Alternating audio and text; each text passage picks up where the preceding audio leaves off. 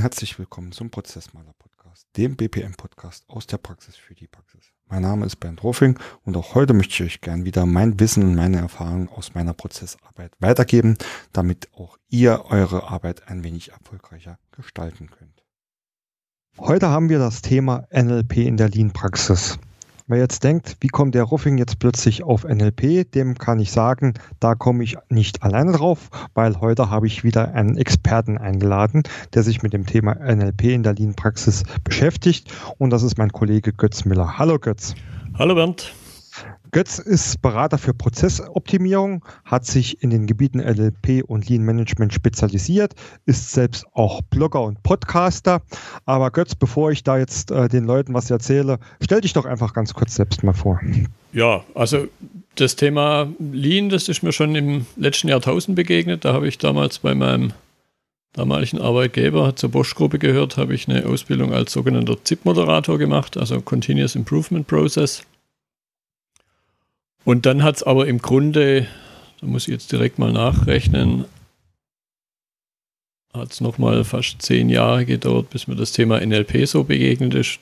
Ich habe dann lange Jahre das so nebenher gemacht, habe Entwicklungsprojekte geleitet und irgendwann lief mal in einem Projekt was wirklich gut und dann habe ich mal so drüber nachgedacht, was war denn da so gut und bin letzten Endes drauf gekommen, dass es doch im Grunde immer bloß mit den Menschen zu tun hat und habe mir gedacht, wenn, wenn dann heute ein Absolvent einem begegnet, dann hat er Sachen gelernt, die ich vielleicht 20 Jahre vorher auf der Hochschule nicht gelernt habe. Und habe mir aber umgekehrt gesagt, so der Umgang mit den Menschen, das ist das, wo das zunehmende Alter oder die ausfallenden Haare, der Vorsprung im Grunde immer größer wird. Und habe das dann eben noch durch eine Coaching-Ausbildung, durch eine NLP-Ausbildung verstärkt. Mhm.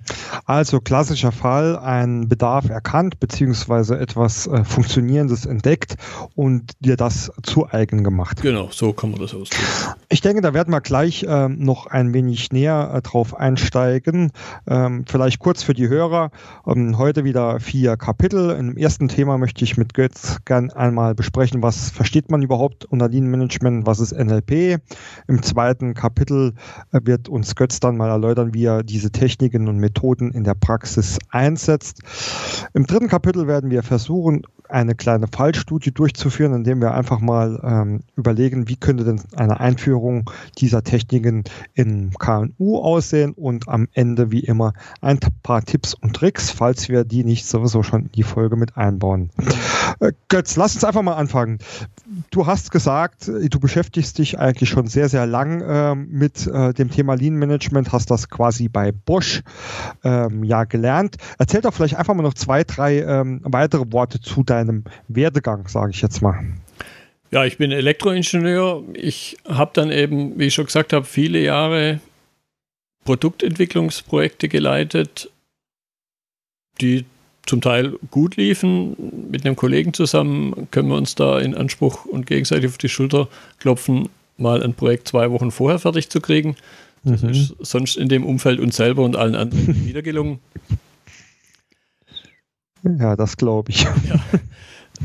So, was gibt es zu mir noch zu, noch zu erzählen? Ich bin jetzt seit 2009 als selbstständiger Berater im, im Umfeld Lean und Co. unterwegs. Ähnlich wie du auch bei kleineren und mittleren Unternehmen. Bei mir vielleicht, ja, ich würde fast sagen, eher zufällig so ein bisschen rauskristallisiert, unter anderem auch im Handwerk, in verschiedenen Branchen, auch im Bauhandwerk. Der, das hat damals so angefangen, 2012, der hat seinen Steuerberater gefragt, ob er nicht jemand kennt, der mal in, sein, in seiner technischen Verwaltung, wie er das nannte, schauen könnte. Er hätte so das Gefühl, er wird ein bisschen viel Papier bewegen. und der Steuerberater kannte halt geschickterweise mich und dann haben wir uns zusammen unterhalten. Ich habe ihn dann mal besucht. Mein erster Eindruck war dann, dass es vielleicht doch eine andere Branche sein muss, so Richtung Papiertransportindustrie. War dann aber doch äh, Baugewerbe, also ein etwas größerer Stuckateur mit, mit knapp 100 Mitarbeitern. Mhm. Aber eben mhm. klassisch, weil auf den Baustellen halt auch immer noch viel Papier mhm. bewegt wird, hat sich das eben bis in seine, in mhm. seine indirekten Büroprozesse niedergeschlagen. Also ich entsinne mich da an einen Fall, da wurde ein Stück Papier, ein Rapportzettel, wurde fünfmal kopiert. Die kürzeste mhm. Lebensdauer einer Kopie war dann, da wurden zwei Kreuze gemacht, Datum ohne Unterschrift und das hat dann kurz mal ein Stockwerk rauf, ein Stockwerk runter und dann wird das Kreuz übertragen und die Kopie fortgeworfen. Ja, das, solche Geschichten kommen mir bekannt vor. genau. Ähm, lass uns mal dann ähm, den, den Schritt zum Lean Management wagen. Ähm, ja, Lean Management, Business Process Management, KVP, also kontinuierlicher Verbesserungsprozess oder auch Total Quality Management, Qualitätsmanagement, gibt ja heutzutage wirklich sehr, sehr viele Begrifflichkeiten. Erzähl uns doch mal, wie würdest du denn das Lean Management in, in diese, ja, in dieses Sammelsurium von Begrifflichkeiten einordnen? Also ich würde sagen, es ist einerseits eine, eine Urmutter des ganzen Themas, kommt von Toyota, wobei die das ja nicht so nennen, sondern die nennen das halt ihren Toyota Way. Das ist ja ganz oft so, ich mache es an einem einfachen Beispiel, wenn wir, wenn wir zwei wahrscheinlich irgendwo ein Fahrrad sehen, dann steigen wir da auf und fahren los und wir denken gar nicht drüber nach, was wir da machen. Mhm. Und unter Umständen heißt, oder beziehungsweise das heißt aber nicht, nur weil wir das gut machen, vielleicht Eddie Merckx sind, heißt das nicht, dass wir jemand anders gut erklären können, wie Fahrradfahren funktioniert. Mhm. Und deshalb ist das Thema schon seit locker 25 Jahren sehr intensiv, auch durch Hochschuldozenten in der Lupe. Und was mir, was Lean Management angeht, eine Definition, die mir sehr gut gefällt, ist von Mike Rother. Jetzt muss ich mal gucken, ob ich das auf Englisch bzw. auf Deutsch hinkriege. Die englische Definition geht in die Richtung the constant struggle to better value to each customer. Und wenn man diesen Satz jetzt, und da ist jedes Wort hat wirklich eine spezifische Bedeutung, wenn man den jetzt ein bisschen zerlegt, dann geht es also darum, A, eben kontinuierlich was zu tun, nicht aufzuhören. Mhm. Es geht darum, den Wertstrom zu verbessern, so wie der Kunde das betrachtet. Und es geht auch ganz spannend darum, eben den einzelnen Kunden im Fokus zu haben. Denn wenn wir uns meinetwegen ein Auto kaufen oder egal was, dann interessiert uns im Grunde ja nicht, ob jetzt noch 100.000 andere in dem Jahr oder vielleicht auch nur 100 an dem Tag noch ein Auto kaufen oder bestellen, sondern im Grunde interessiert uns ja nur unser eigenes. Und mit dieser Einstellung sollte man schon eben schon an das Thema rangehen. Also nicht diesen anonymen Kunden irgendwo betrachten, sondern immer im Hinterkopf behalten, ja, es geht um den einen. Und der mhm. muss zufrieden sein. Mhm. Jetzt bedeutet ja äh, Lean schlank übersetzt, ähm, ist ja dann auch eine der Ziele, die man versucht zu erreichen. Er, erzähl doch mal hier ein bisschen was dazu, also über dieses Ziel, wirklich schlank zu bleiben. Ja, wobei das im Grunde der größte Fluch an der Sache ist, dass eben die Amerikaner, zwei, drei Leute, die da in dem Team sich damals zusammengetan hatten und dann irgendwann einen Begriff gesucht haben und da den Begriff Lean gleich schlank verwendet haben, das ist meiner Meinung nach ein ganz großes Problem, weil eben dieses schlank so in den 90ern in Europa speziell, über USA will ich nicht so viel sagen, aber in Europa schlichtweg falsch verstanden wurde. Und in den 90ern war es im Grunde eine große Arbeitsplatzabbaumaßnahme. Dass man halt gesagt hat, ja, schlank heißt, ich setze Leute raus. Mhm. Und das merkt man heute noch, das ist in manchen Köpfen drin. Unter Umständen haben die Menschen das gar nicht selber erlebt, weil sie vielleicht äh, erst seit zehn Jahren oder so im Berufsleben stehen und trotzdem ist das irgendwo eine Sache, die da im Raum steht, dass wenn ich irgendwas mit Lean Management mache, Menschen ihren Arbeitsplatz verlieren. Das kann ich, äh, glaube ich, auch auf das äh, Geschäftsprozessmanagement äh, schön übertragen. Denke ich mir. Weil äh, da ist es auch oft so, wenn man da sagt, okay, man, man will Prozesse optimieren oder man muss äh, auch bewusst äh, Kosten senken, dann denkt natürlich jeder gleich, jetzt geht es darum, hier Köpfe abzurasieren, ja. Ähm, ich will das nicht verschönern. In vielen Projekten geht es dann tatsächlich auch darum oder viele, ähm, in vielen Situationen ist es auch wirklich die letzte Maßnahme, ähm, die man äh, ziehen kann. Aber Prozessmanagement, und ich glaube, das ist das, was du uns auch sagen willst, Lean Management geht erstmal von ganz anderen Ansätzen und Situationen aus, nämlich wirklich die Prozesse schlank zu halten, also diese zu optimieren äh, und in diesem Sinne zur Verbesserung der Gesamtsituation beizutragen. Und halt eben immer den Kunden im Fokus zu haben, zu überlegen, was ist das, was er braucht. Mhm. Deshalb geht es auch gar nicht so sehr, das ist ja immer so der Aspekt, ja, man muss effizient sein, effizient sein. Aber mhm. du kennst das mit Sicherheit auch, es bringt gar nichts, rasend schnell auf den Baum rauf zu klettern, um dann oben festzustellen, es war der falsche Baum.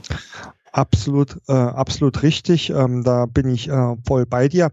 Also ich kann das auch nur bestätigen. Ist tatsächlich was, was eine meiner nächsten Frage gewesen wäre. Deswegen habe ich äh, auch so spezifisch nach dem Lean Management und dem Schlank ähm, gefragt, weil also ich habe ja schon das Gefühl, ich glaube, die Welle ist mittlerweile schon wieder vorbei, aber dass man eine ganze Zeit lang immer nur noch Lean gehört hat. Ja, Lean hier, Lean da, wir müssen da schlanger werden, wir müssen da flacher werden. Und da hatte ich auch schon so das Gefühl, dass das Wort doch reichlich missbraucht wird.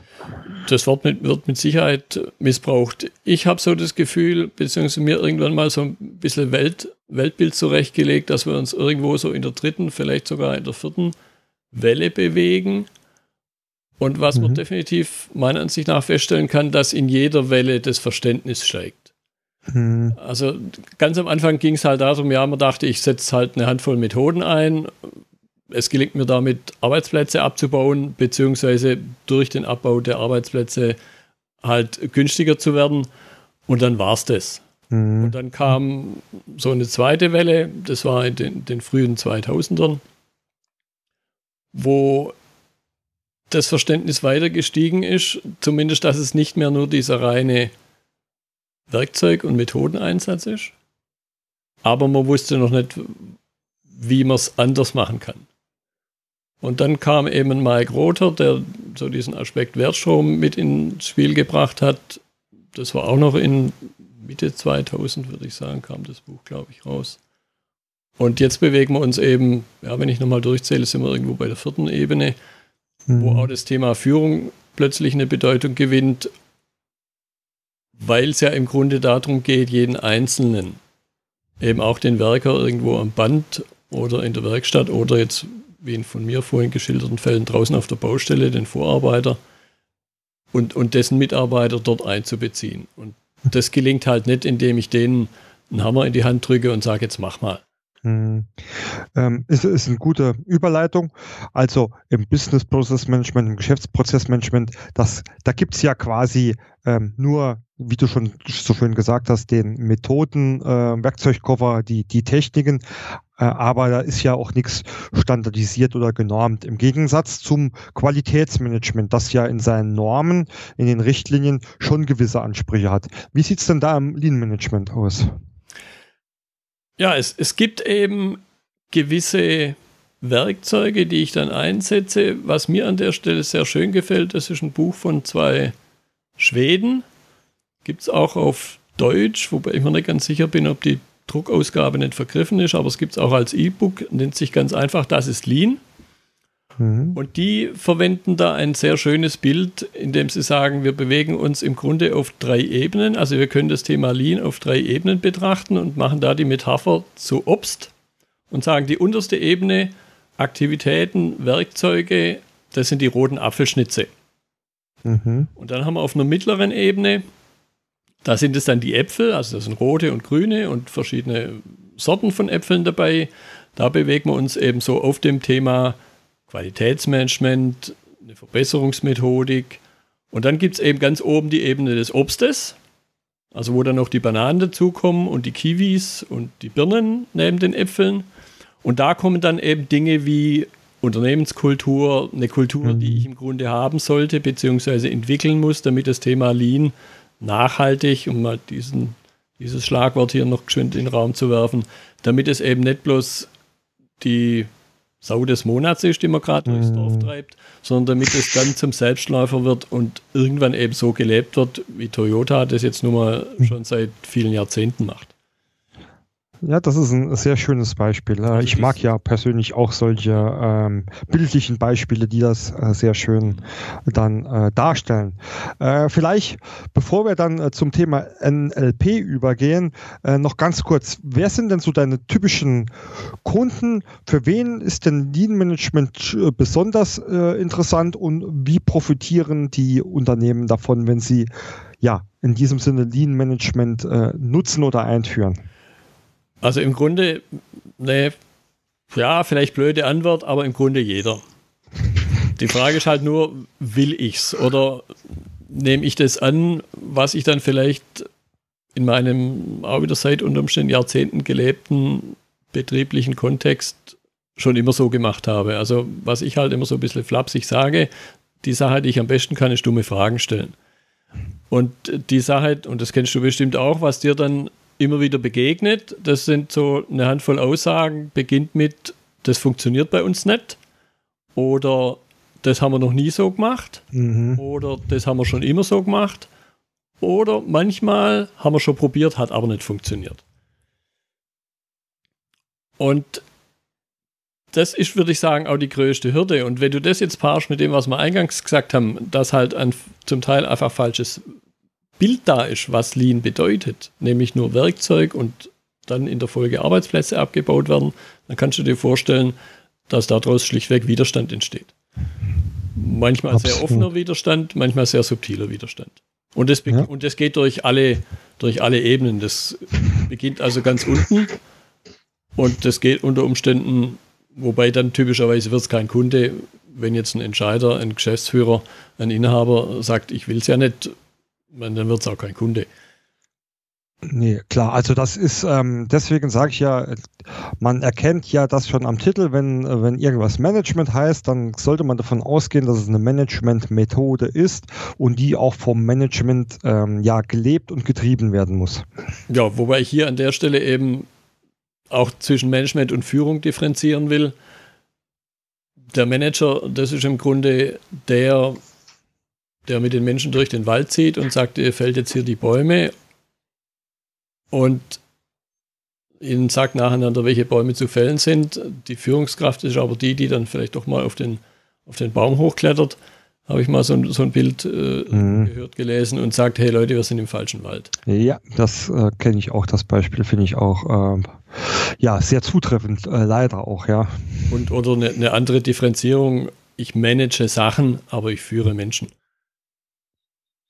Das heißt, ähm, hier ist auch die Aussicht Erfolg von Lean-Management-Tätigkeiten äh, sehr gering, wenn man versucht, das äh, punktuell im Unternehmen ja. in verschiedenen äh, Abläufen oder Abteilungen einzuführen. Ja, ja. Ich, es macht durchaus Sinn, eben gezielt an, an ein paar Stellen anzufangen, nicht alles komplett nach links drehen zu wollen auf einen Schlag.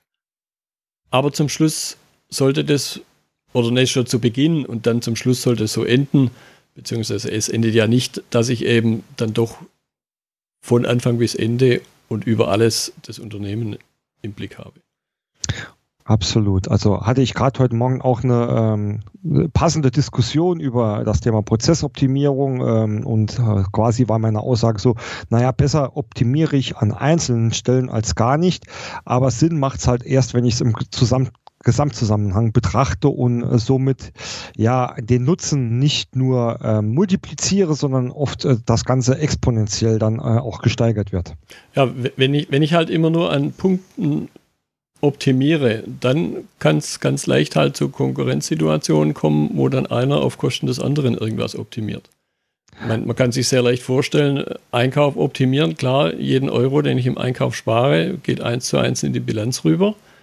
Ja. Aber ich habe oft genug Fälle erlebt, wo halt dann an einer Stelle, an einem kleinen Bauelement im Cent- oder Bruchteil-Cent-Bereich gespart wurde. Und dann zum Schluss hat aber irgendwas technisch nicht funktioniert, mhm. weil das Ding halt eine mindere Qualität hatte.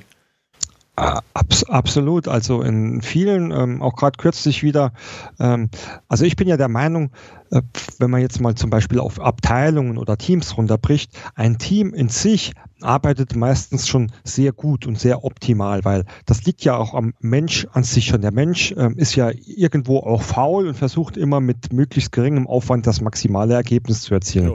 Ja, und so sage ich okay immer, dass in wie bitte? Was grundsätzlich okay ist. Ja, was okay ist. Nee, absolut. Äh, wo ich dann immer sage, okay, wenn es an Prozessoptimierung geht, meist ist innerhalb solcher abgegrenzter Teams oder Abteilungen da gar nicht mehr so viel zu optimieren. Spannend wird's, wenn ich an die Schnittstellen gehe, wo es ähm, abteilungsübergreifend wird und plötzlich verschiedene Zuständigkeiten, verschiedene Verantwortlichkeiten mitbeteiligt sind, ja.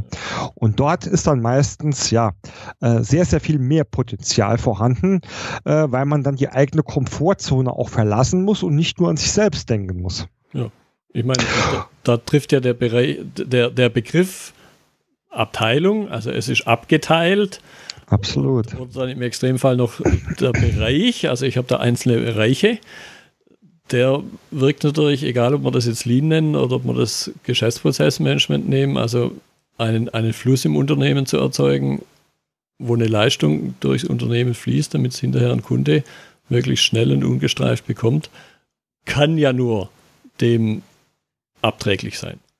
Absolut. Und es ist ja auch nicht nur, und das sage ich ja immer, nicht nur für das Gesamtunternehmen äh, äh, wünschenswert, wenn da alles reibungslos läuft, sondern für die einzelnen Beteiligten auch. Weil oft ähm, kann man ja eigentlich so klipp und klar sagen, gibt es da immer so ein Stückchen Gejammer. Ah, der macht das nicht, oder von dem kriege ich das nicht, ja.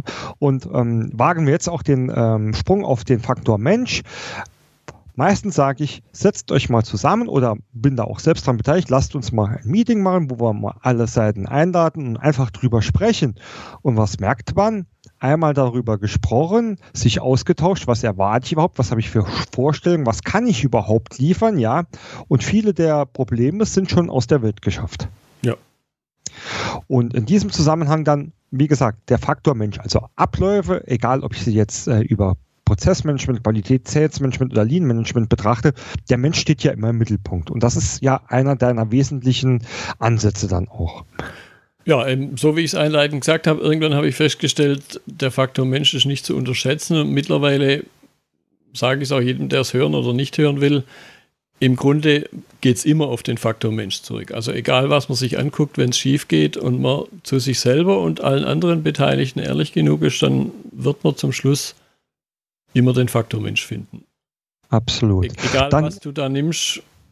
Also in meinem persönlichen Weltbild des Ingenieurs gibt es auch kein technisches Versagen.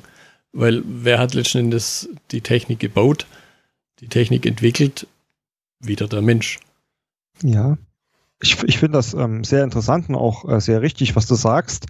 Äh, dann lass uns mal jetzt auf das Thema NLP kommen. Also neurolinguistische Programmierung ist ja äh, dann das ausgesprochene Wort zur Abkürzung. Also ich persönlich habe da vor, ich weiß nicht, vor zehn Jahren, glaube ich, mal irgendwann ein Buch dazu gelesen. Mhm.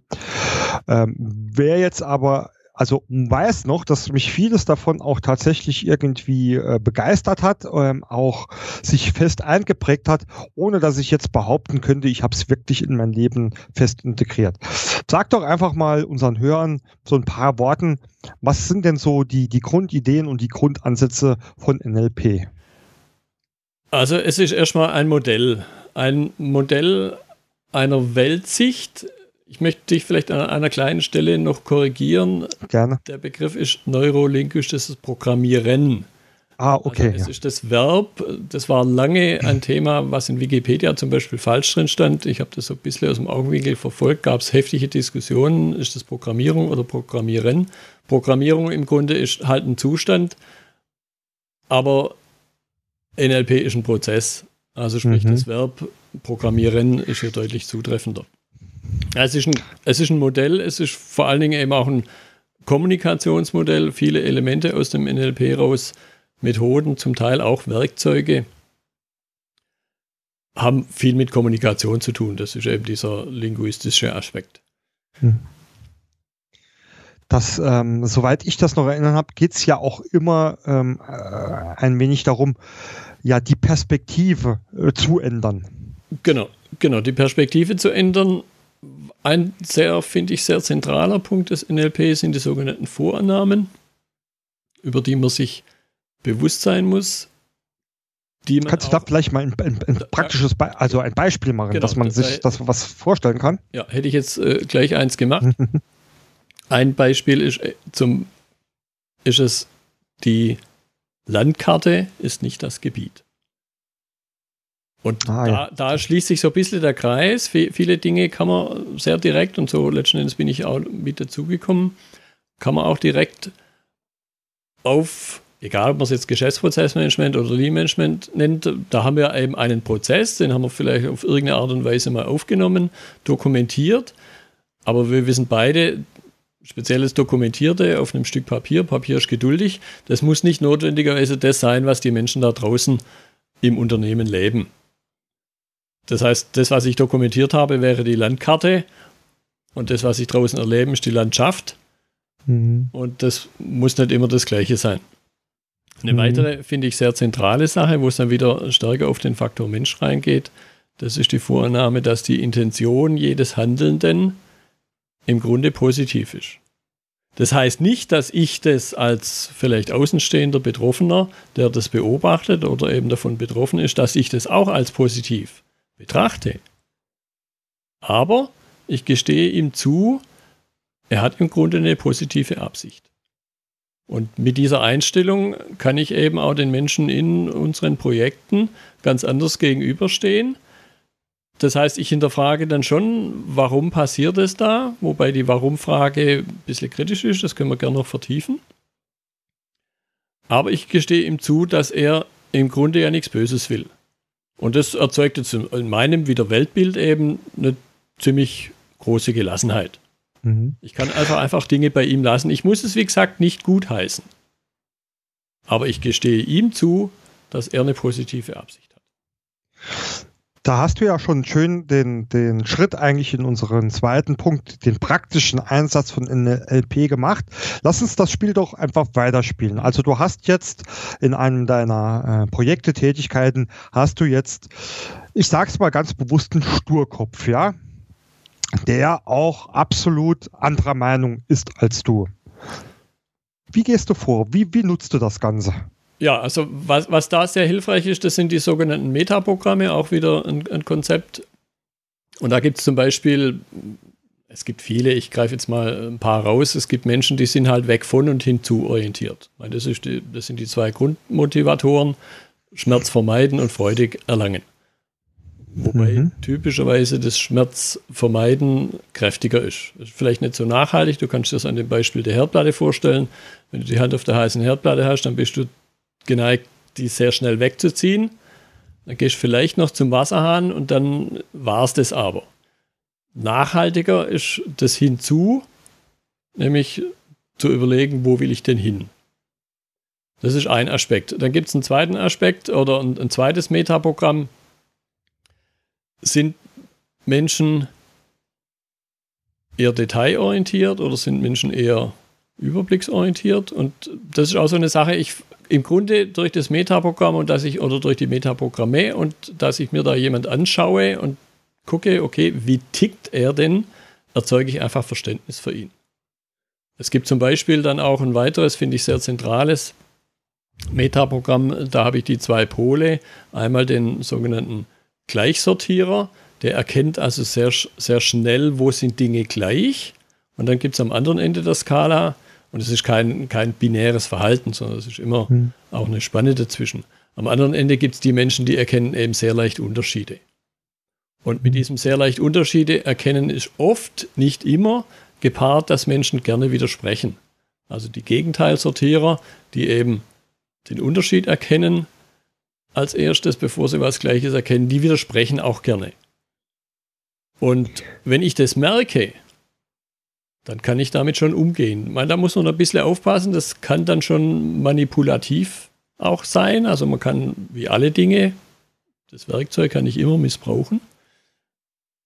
Aber ich verstehe im Grunde bei all diesen Aspekten, und Metaprogramm ist eben eins davon, ich verstehe mein Gegenüber besser kann durchaus auch mich selber besser verstehen, wenn ich mal überlegt habe, ja, was bin ich denn für einer? Bin ich eher ein Gleichsortierer oder ein Gegenteilsortierer? Und wie reagiere ich unter Umständen in manchen Situationen? Das wäre jetzt nämlich meine Frage gewesen. Also äh, kurz, ähm, vielleicht auch mal noch in dem Nebensatz, äh, Götz, NLP ist jetzt ja auch nichts, was man äh, sich einmal durchlässt und dann kann. Also Nee. Wenn ich richtig informiert bin, hast du da auch äh, eine Ausbildung dazu gemacht, ja? Ich habe da eine Ausbildung dazu gemacht. Das waren im Grunde drei, wie soll man das nennen, drei Kurse, gegen jeweils ein Dreivierteljahr etwa. Das hm. beginnt, NLP-Ausbildung beginnt typischerweise mit dem NLP Practitioner. Das sind je nach Schule, die man sich da anguckt, sind es 160 bis 210 Stunden. Hm. Typischerweise in in Wochenendveranstaltungen, also zweieinhalb oder anderthalb Tage, zehn, zehn Wochenenden. Und ich hatte dann, weil der, wo ich die Ausbildung gemacht habe, der nicht direkt den Master, da hat er einfach nicht genug äh, Teilnehmer gehabt. Dann hat er den Master erst ein Jahr später angeboten, hat mir aber damals gesagt, hey, komm doch einfach dazu. Du kannst so ein bisschen was wie ein Co-Trainer machen. Und das war dann eine sehr spannende Sache. Ich habe dann plötzlich, weil ich ja die Inhalte schon kannte, ich konnte mich an der Stelle dann plötzlich auf die anderen Teilnehmer konzentrieren und gucken, mhm. was passiert denn bei denen da jetzt. Und dann eben ein Jahr später, im dritten Jahr, dann habe ich den NLP Master Practitioner dran mhm. gehängt. Wie ist das jetzt so, wenn du dann Menschen in deinem beruflichen Umfeld begegnest? Fällt dir das dann schon relativ oder sehr leicht, die da in eines dieser äh, Metaszenarien einzuordnen? Oder wie, wie kann man sich das vorstellen? Oder musst du dann auch noch bewusst beobachten oder ist das dann einfach auch so ein Gefühl, das in dir auftaucht? Also ich würde es äh, schon deutlich Richtung Letzteres einordnen und komme einfach da wieder auf das Beispiel dem Fahrrad zurück man spricht an der Stelle auch von den sogenannten vier Kompetenzstufen. Am Anfang das kleine Kind, das in, im Laufstall vielleicht sitzt, noch nie die Welt von draußen gesehen hat, das hat kein Bild von Fahrrädern. Und das weiß definitiv zum Beispiel nicht, dass es selber gar nicht Fahrrad fahren kann. Und dann irgendwann äh, sitzt es vielleicht draußen im Kinderwagen und äh, wird von der Mutter über den, über den Hof geschoben und sieht, wie der große Bruder Fahrrad fährt. Und lernt jetzt zum ersten Mal, da gibt es sowas wie ein Fahrrad, aber ich kann das ja noch nicht. Ich kann vielleicht noch nicht mal laufen. Und dann, das ist also der Bereich, das erste war die unbewusste Inkompetenz, dann kommt die bewusste Inkompetenz. Und jetzt kannst du dir vorstellen, als nächstes kommt die bewusste Kompetenz, das heißt mhm. so vielleicht mit drei, vier Jahren, der Vater packt das Kind so ein bisschen am Kragen oben, vielleicht noch mit Stützrädern, äh, steht man also das erste Mal auf dem Fahrrad und es ist so ein vages Torkeln durch die Gegend funktioniert schon langsam. Das heißt, da bin ich jetzt bei, bei der bewussten Kompetenz. Sie muss darüber nachdenken, okay, den Lenker so und dann den, das Pedal nach oben und dann mit dem Bein rauf und dann geht's los. Mhm. Und irgendwann, in der Regel an der Stelle ziemlich schnell, wir denken, wenn wir irgendwo ein Fahrrad liegen sehen und wir wollen jetzt da mit wegfahren, wir denken nicht drüber nach, wie muss das Pedal stehen, wir greifen hin und fahren los. Und da hat man dann aber eben unter Umständen auch das Problem an der Stelle dann, und das lässt sich eins zu eins auf das Thema Geschäftsprozesse übertragen. Ich weiß das jetzt, ich mache das jetzt unbewusst, heißt aber nicht, dass ich notwendigerweise deshalb ein guter Lehrer bin und es jemand anderes auch, auch mhm. klar machen kann, was ich denn da jetzt gut mache und warum ich das auch so mache. Und da kommt dann ein Punkt, ich habe für mich so ein bisschen eine, eine, fünfte Ebene definiert, wo ich jetzt eine Lehrkompetenz brauche, wo ich also dann wieder bewusster drüber nachdenke, was mache ich denn da eigentlich, wenn ich es jemand anders erklären will. Mhm. Aber auch dazu gibt es schöne, gibt's schöne Werkzeuge, wo man wieder in, auf diese bewusste Ebene runterkommt. Ja, sehr spannend. Ähm, lass uns mal das eine Beispiel, da hast du jetzt mein Interesse geweckt, ähm, vielleicht auch weiterführen. Also du hast jetzt in deinem, ähm, in deinem Projekt jemand vor dir, der halt eher so die Unterschiede erkennt und gerne diskutiert. Mhm. Das ist jetzt ein Wissen, das du über deine Techniken und Methoden, ich sag's jetzt mal ein bisschen blatt, ähm, auch verifiziert hast in irgendeiner emotionalen oder rationalen Art. Wie gehst du damit um?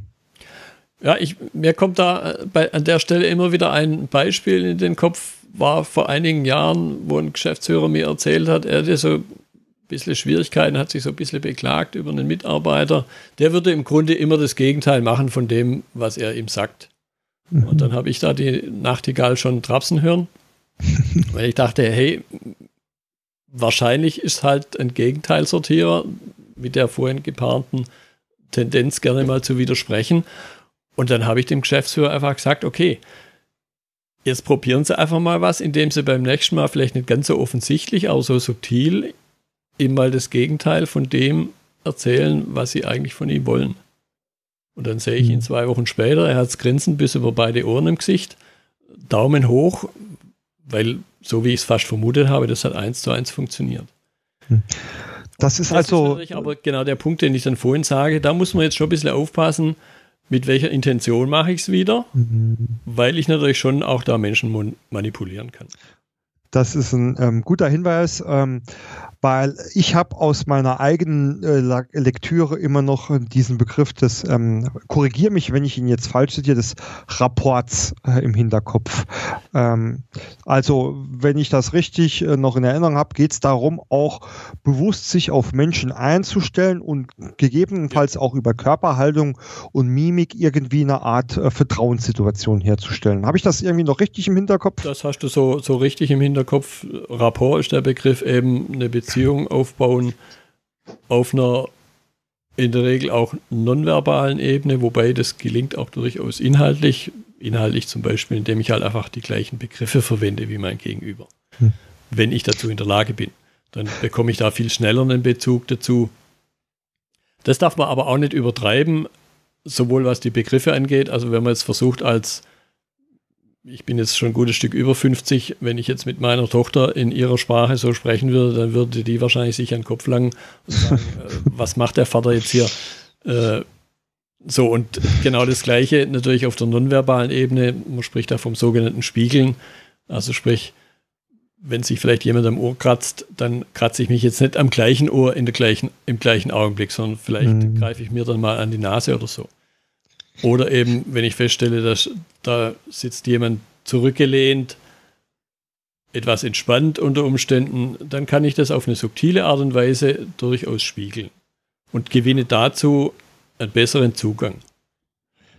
Die, ähm, ich, ich würde jetzt mal sagen, die wissenschaftlich oder die naturwissenschaftlich geprägten Hörer unter uns ähm, oder vielleicht auch äh, ganz klar ausgedrückt, die Zweifler unter uns, mhm. Die würden jetzt natürlich sagen, ja, das ist ja alles äh, Hokuspokus. Ja, das ist eine Sache, das begegnet einem, das war so ziemlich in der ersten oder zweiten, am zweiten Wochenende, wo der Trainer damals gesagt hat, passt auf, da könnt euch das eine oder andere begegnen. Das ist durchaus okay. Also NLP hat nicht den Anspruch, eine wissenschaftliche Methode zu verfolgen, wobei ich der Meinung bin, in meinem persönlichen Weltbild wiederum, Wissenschaft ist im Grunde sowieso nur der aktuelle Zustand des Irrtums.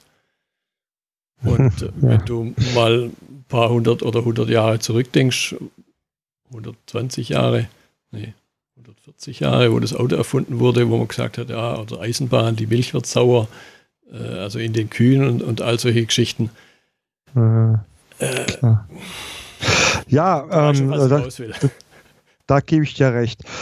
Okay, jetzt haben wir, ähm, jetzt hast du uns schon so ein schöne paar schöne Be äh, Praxisbeispiele genannt. Ähm, ich würde da jetzt mal ähm, so, ein, so eine Box drum machen, wo ich sage, das sind äh, hauptsächlich ähm, kommunikative Mittel, also indem du, du Leute erstens auch einschätzt aufgrund, wie sie sich verhalten, wie sie kommunizieren und dich dementsprechend darauf anpasst oder auch Techniken einsetzt, würde dir vielleicht ähm, oder fällt dir vielleicht noch so ähm, andere Beispiele ein, die du da regelmäßig nutzt, um deine Arbeit zu verbessern? Ja, ich, ich sag mal, ich hatte eben einen Punkt genannt mit der Warum-Frage.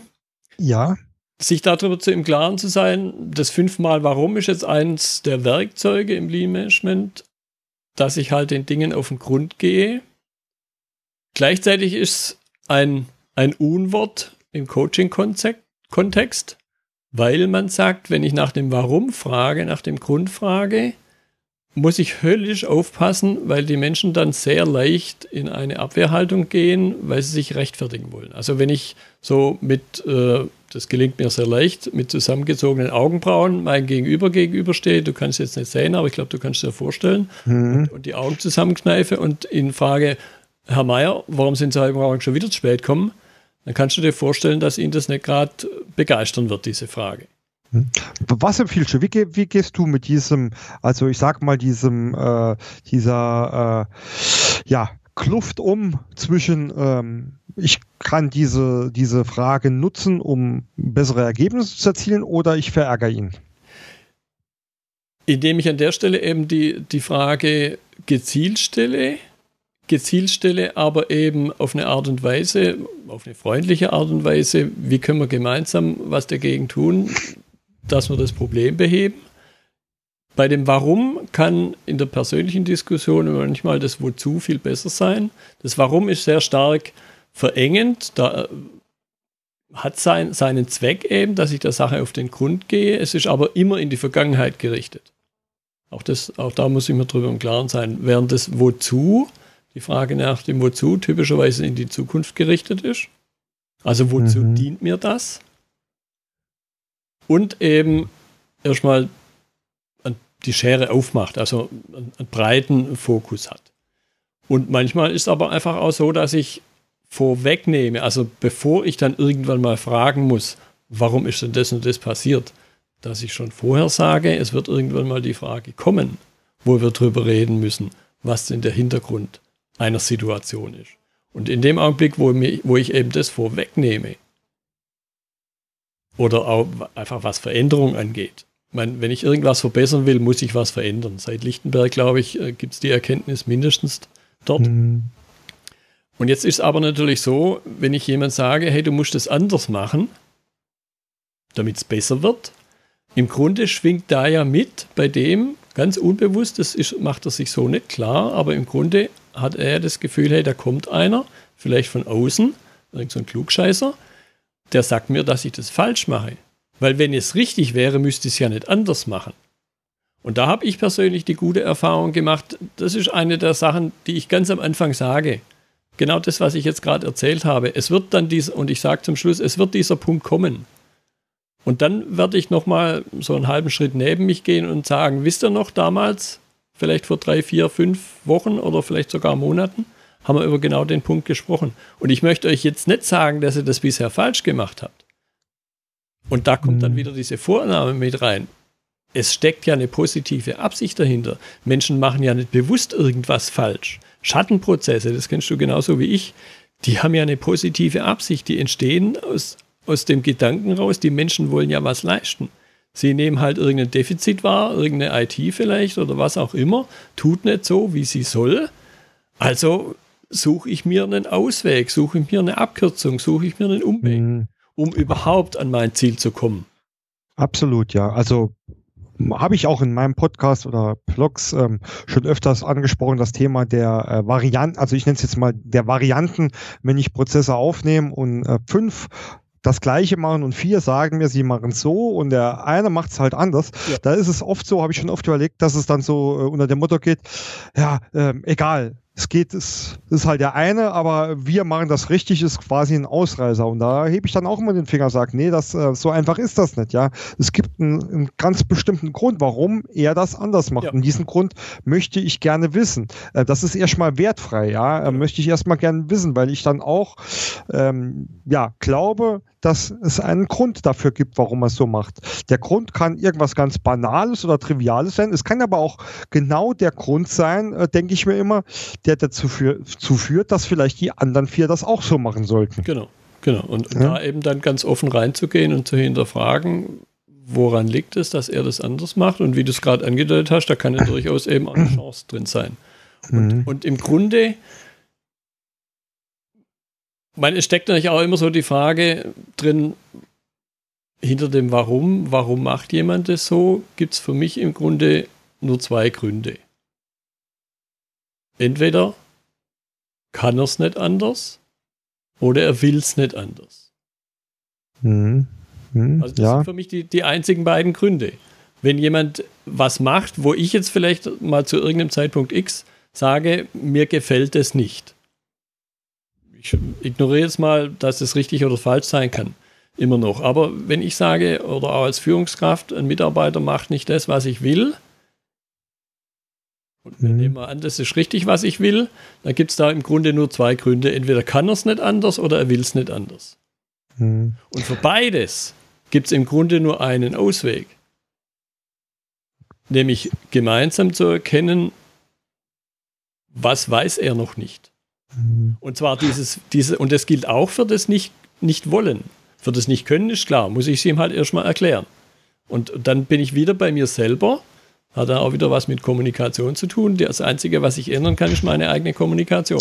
Das Absolut. Heißt, also, ja? Wenn mein Gegenüber das nicht so versteht, dann kann ich jetzt auf ihn einprügeln, aber das Einzige, was ich hm. faktisch ändern kann, ist meine eigene Kommunikation. Und wenn er dann immer noch nicht will, dann habe ich ihm vielleicht einfach die Gründe noch nicht sauber erklärt. Dann sind wir ja auch schon wieder äh, bei dem Thema äh, Gründe erklären, hat ja auch immer was mit äh, für Transparenz sorgen zu tun, ja. Ähm, also das kann natürlich ähm, auch eben ähm, bewusst machen, was für Möglichkeiten ihr hier hat. Also ich wollte nämlich zu deinen äh, zwei Gründen, also ich nutze für mich ähm, da auch immer, ähm, ich nehme drei Gründe, das wird vielleicht bei dir ähm, alles unter äh, Können zusammenhängen. Ich habe nämlich aus können noch kennen gemacht. Also nicht wollen, mhm. sind wir uns, glaube ich, äh, sowieso einig, ja.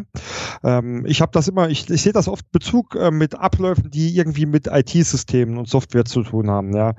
Und wenn ich dann äh, mit dem Anwender spreche und auch mit der IT spreche, dann stelle ich halt immer die Frage, Frage war, nach dem Warum, aber ich sage immer, entweder er kennt es nicht, dass er zum Beispiel Funktionen in diesem Programm gar nicht kennt, die er nutzen kann, kann man natürlich Abhilfe schaffen, indem man es ihm zeigt, ja. Oder er kann es nicht, ist auch wieder eine typische Qualifizierungsgeschichte, spielt aber ins Gleiche mit rein. Ja, und Wolle, gut, haben wir ja schon gesagt. Also ich glaube, das, das kann man beides, das Kennen und Können auch unter deinem ersten Grund da irgendwie zusammenfassen. Mhm. Gut, manchmal mhm. kommt vielleicht noch das Nicht-Dürfen dazu, aber das äh, hat dann weniger mit ihm, sondern wieder mit jemand anders zu tun. Nee, nee, absolut. Ähm, super, also da haben wir ja schon mal sehr, sehr viele spannende äh, Ansätze gehört. Lass uns jetzt einfach mal äh, versuchen, ähm, auch wieder in Verbindung äh, oder in dem Zusammenschluss mit dem äh, Lean Management. Ich bin jetzt ein kleiner, ein, ein kleiner Mittelständler mit 80 Mitarbeitern und ähm, ja, ich habe erkannt, äh, dass ich mich dem Thema Lean Management näher möch, äh, nähern möchte. Wie ist denn da so die klassische Vorgehensweise? Und gibt es da dann auch Punkte, wo du, wenn ich dich äh, zum Beispiel ähm, da engagiere, bewusst äh, solche NLP-Techniken und Methoden mit äh, in Einsatz bringst? Das ist eine gute Frage. Nee, die NLP-Methoden bewusst, so dass ich es meinem Gegenüber sage, im Grunde nicht. Im Grunde nicht. Also ist das eher so ein Werkzeug, das du für dich nutzt, um das Gesamtbild besser zu machen? Genau, es ist ein Werkzeug, das ich für mich nutze, um die beteiligten Menschen besser zu verstehen. Mhm.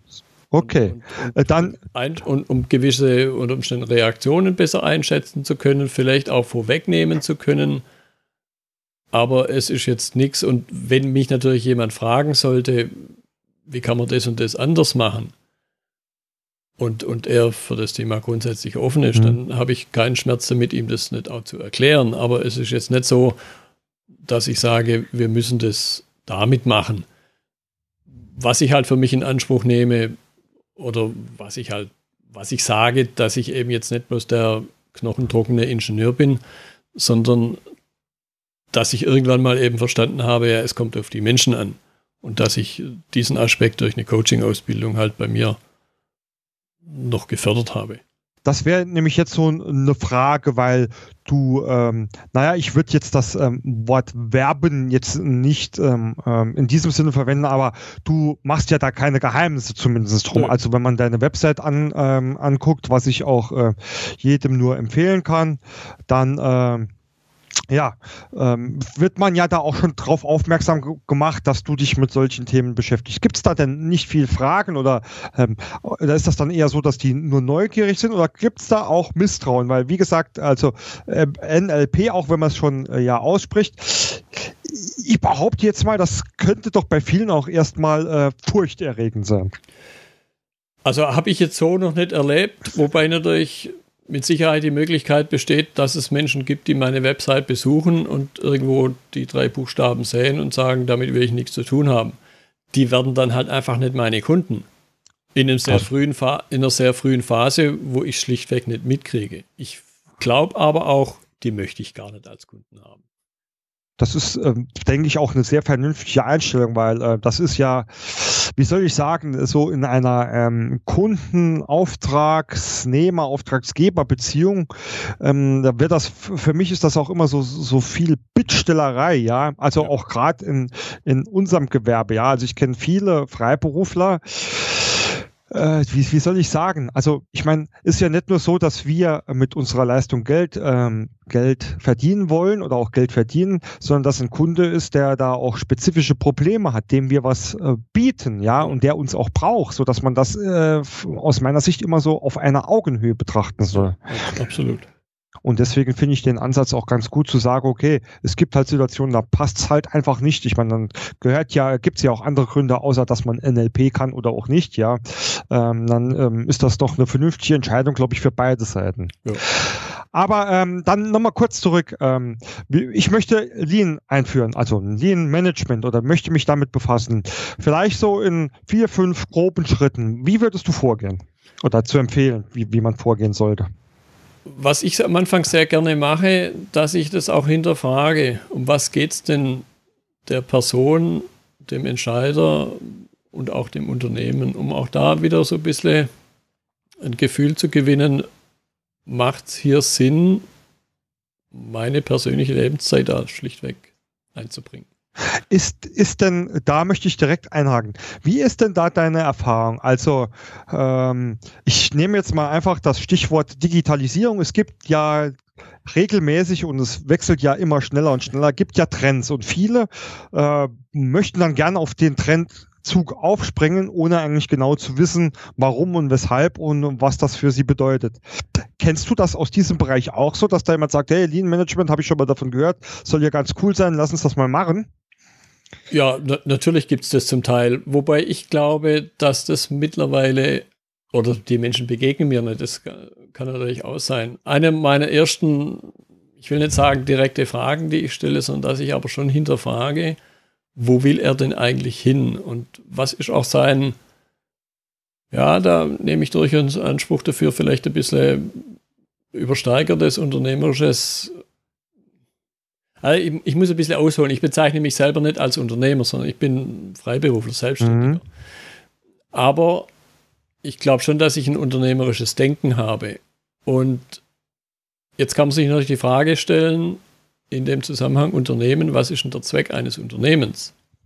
Und das mhm. ist so mhm. eine der ersten Sachen, die ich für mich selber hinterfrage, wenn ich jemand begegne, was hat mein Gegenüber für ein Unternehmensbild?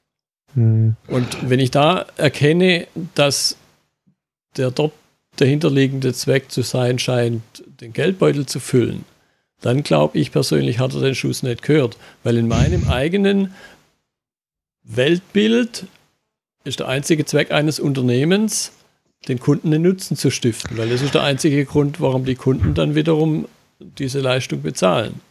Und es ist mir als Kunde, und das nehme ich jetzt einfach die Kundenposition ein, es ist mir im Grunde völlig egal, ob er damit mhm. seine Tasche füllt. Mhm. Ich bekomme den Nutzen und den honoriere ich.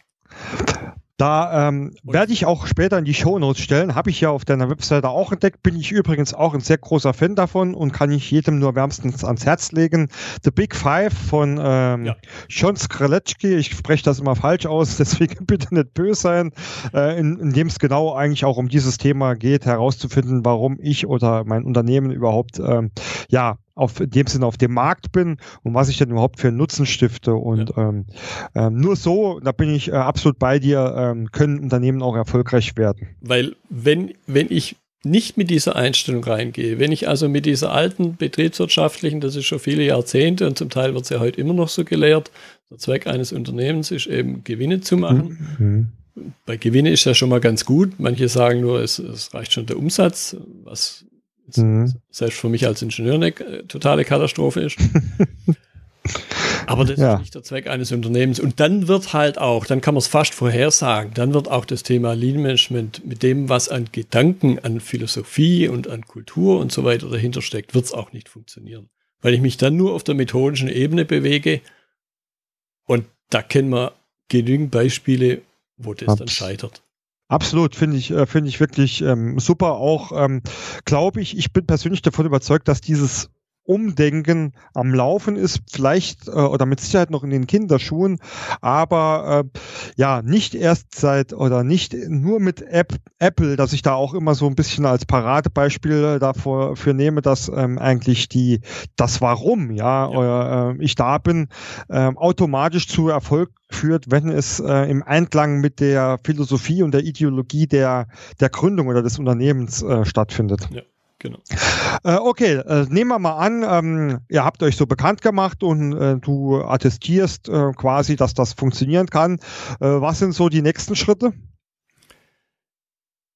die nächsten Schritte, also ich habe ich hab da einen, einen Fragebogen, der so eine Mischung ist zwischen Marketing, Werkzeug und eben für mich festzustellen, ob das langfristig überhaupt eine, eine gesunde Geschäftsbeziehung werden kann. Als nächstes mache ich, führe ich typischerweise Gespräche, Gespräche dann eben auch mit der nächsten Führungsebene, beziehungsweise mit, mit, mit allen Ebenen, denen ich da begegnen werde, um eben über das, was wir vorhin schon immer wieder gesprochen haben, um einfach die Menschen zu verstehen. Mhm. Um einfach die, die Bedenken zu verstehen, die sie vielleicht haben, die Bedenken mir gegenüber, was sie, sag jetzt mal ein bisschen, ein bisschen derb, mhm. was sie ankotzt, wo sie also selber das Potenzial durchaus sehen, aber vielleicht aus welchen Gründen auch immer nicht, nicht kommunizieren können oder dürfen oder glauben, nicht mhm. kommunizieren zu können. Weil eben, und da schließt sich dann der Kreis wieder, egal was ich da tue, wenn ich die Menschen nicht in der Lage bin, sie mitzunehmen auf dem Weg. Bei allen wird es nicht immer gelingen, aber ich habe schon den Anspruch, erstmal grundsätzlich keinen, keinen übrig zu lassen. Dann wird das nicht gelingen. Dann, dann ist das das Hamsterrad, in dem ich halt äh, gegen den Strich laufen will. Und dann kannst du dir vorstellen, dass das dem Hamsterrad völlig egal ist, in welche Richtung ich da drinnen laufe. Nee, absolut. Was kann ich denn für ähm, als Unternehmer für Hausaufgaben machen, dass dann nach den ersten Schritten das Rad ordentlich ins Rollen kommt? Hm. Kann man, kann man so pauschal nicht sagen. Das hängt immer vom Einzelfall ab. Manchmal muss viel im Kopf des Unternehmers passieren. Manchmal ist er schon auf einem sehr guten Weg. Habe ich jetzt vor kurzem wieder jemand kennengelernt. Da geht es mehr darum, da geht es dann wirklich mehr darum, ihm vielleicht das ein oder andere Werkzeug in die Hand zu geben. Mhm. Wenn, wenn die grobe Richtung, wenn die grobe Richtung schon da mhm. Das heißt, das wäre so einer der nächsten Schritte, dass man äh, quasi ein Maßnahmenpaket schnürt, ja. Du die Kunden oder die Unternehmen mit den entsprechenden Werkzeugen ausstattest und man dann ja Schritt für Schritt ans Werk geht. Ja, im, im Grunde ich weiß nicht, ob das jetzt hinter deiner Frage steckt, ich nehme es für mich so wahr. Im Grunde geht es darum, jetzt ich als externer Berater, ich möchte mich ja da überflüssig machen. Ich möchte ja hm. nicht jetzt den, den Job für die nächsten bis zum Ruhestand oder so irgendwas haben, sondern im Grunde möchte ich mich überflüssig machen. Ein bisschen durchaus auch wieder meine persönliche Einstellung. Es gibt da draußen so viele andere interessante Sachen, die ich ja nicht verpassen möchte. Ja kenne ich zu gut. Was würdest du Pi mal Daumen schätzen äh, von einem Erstkontakt, bis du den Unternehmer so weit hast, dass er äh, zumindest mal qualifiziert alleine laufen kann? Was, was rechnet man? Was kann man da für so eine Zeitspanne rechnen? Da die, also die, die Spanne ist, ist sehr groß. Es gibt da Menschen, die von sich aus sagen, will ich machen. Wie gesagt, die Woche bin ich da wieder jemand begegnet der für sich irgendwann, weiß ich gar nicht, also der ist noch kein Kunde, ich weiß nicht, wie, wie weit, wie er auf das Thema Lean Management gestoßen ist. Er ist halt drauf gestoßen, er verfolgt es für sich. Andere kommen eher stark von irgendeiner Problematik auf das mhm. Thema zu. Das heißt, er hat irgendeinen Schmerz und sucht jetzt nach dem Pflaster. Der andere hat halt eher, ah, wie soll man das ausdrücken, was fällt mir da ein von Beispiel? Also ich glaube halt, wie gesagt, dass dieser Trendzug da auch ein ganz wichtiger Faktor noch ist. Das soll sich jetzt auch gar nicht negativ ja, anhören. Ja, ähm, ist ja schon mal wichtig, dass man sich damit beschäftigt irgendwo. Ja, ja. Ich meine, das ist im Grunde, deshalb liegt mir auch die, die Zielgruppe irgendwo, eben nicht irgendwelche großen Konzerne, obwohl ich selber den Hintergrund habe, äh, über 17 Jahre in, in mehreren Konzernen gearbeitet habe. In den inhabergeführten Unternehmen wird halt auch nicht bloß bis zum nächsten Quartalsbericht gedacht. Mhm. Da wird halt unter Umständen sogar über die eigene Generation hinaus gedacht. Mhm. Und der Gedanke, eben was von Bestand zu schaffen. Hm. Was auch die Nutzen dann morgen noch hm. verfügbar macht und eben nicht nur die Tasche füllt. Hm. Nee, ähm, super. Aber also wie man sieht, da äh, gibt es schon eine wahnsinnige Bandbreite auch an, an Ideen, Ansätzen oder auch Zielstellungen, Zielsetzungen. Ähm, lass uns mal ähm, abschließend oder abschließend würde ich dich einfach mal fragen, gibt es denn irgendwie Tipps und Tricks, die du ähm, jetzt äh, den Hörern irgendwie mitgeben willst? Also für mich ähm, eines, was bei mir jetzt da unter dem Strich steht auf jeden Fall, ist den Mensch berücksichtigen und sehr, sehr viel Wert auf Kommunikation legen und dass da NLP mit Sicherheit ähm, den üblichen, ich nenne es jetzt mal ganz salopp, äh, rhetorischen äh, Werkzeugkasten sehr sinnvoll ergänzen kann. Das ist, das ist jetzt mal was, was ich so für mich mitgenommen habe. Was kannst du irgendwie noch an Tipps und Tricks zu Lean oder zu NLP empfehlen? Also genau das, was du gerade gesagt hast, die Menschen mitzunehmen, weil es ohne sie schlichtweg nicht funktioniert, das hängt schon ganz einfach an dem Faktor Zeit. Und das hängt auch an dem Faktor Wissen, denn ich kann als Führungskraft gar nicht so gut sein, dass ich meine Augen immer und überall haben kann.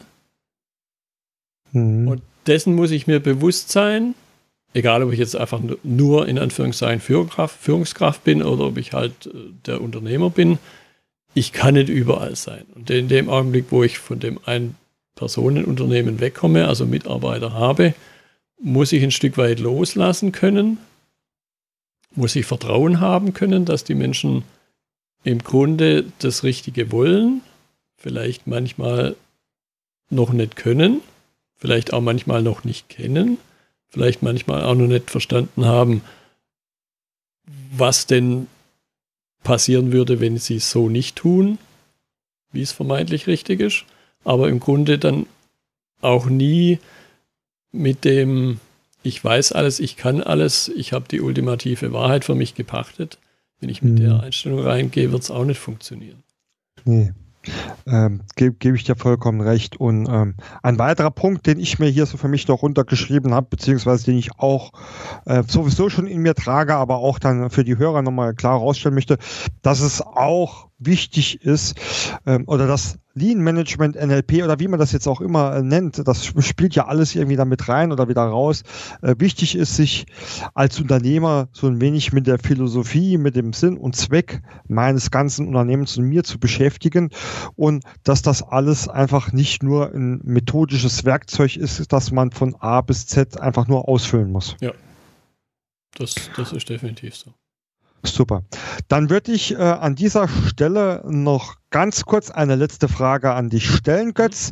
Wenn jetzt der ein oder andere Hörer denkt oder ja, fühlt, ja, Mann, mit dem Götz, da muss ich mal sprechen oder möchte ich gerne mehr darüber wissen, wie kann man dich denn erreichen?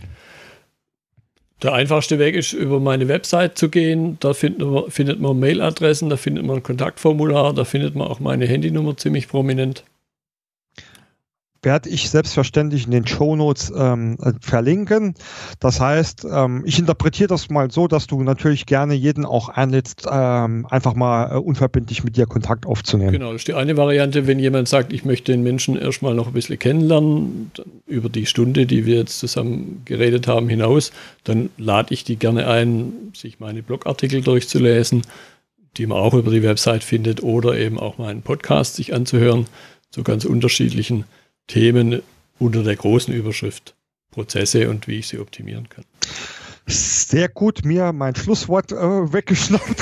Das wäre nämlich meine letzte Erwähnung gewesen. Das äh, hab's ja eingangs erwähnt, du auch ein äh, fleißiger Blogger und Podcaster bist. Den ähm, kann ich auch allen äh, Hörern und Lesern nur ans äh, Herz legen. Ähm, sehr äh, spannende, vor allem auch Interviews, äh, die Götz da führt. Also hört euch die auf jeden Fall auch an. Ja, Götz, dann möchte ich mich ähm, äh, bedanken bei dir für deine Zeit und für den sehr interessanten äh, Gesprächsstoff, den du uns geliefert hast. Ich danke dir für die Impulse. Und ich wünsche allen, ähm, inklusive dir natürlich, noch einen schönen Tag. Ja, danke, das wünsche ich dir auch.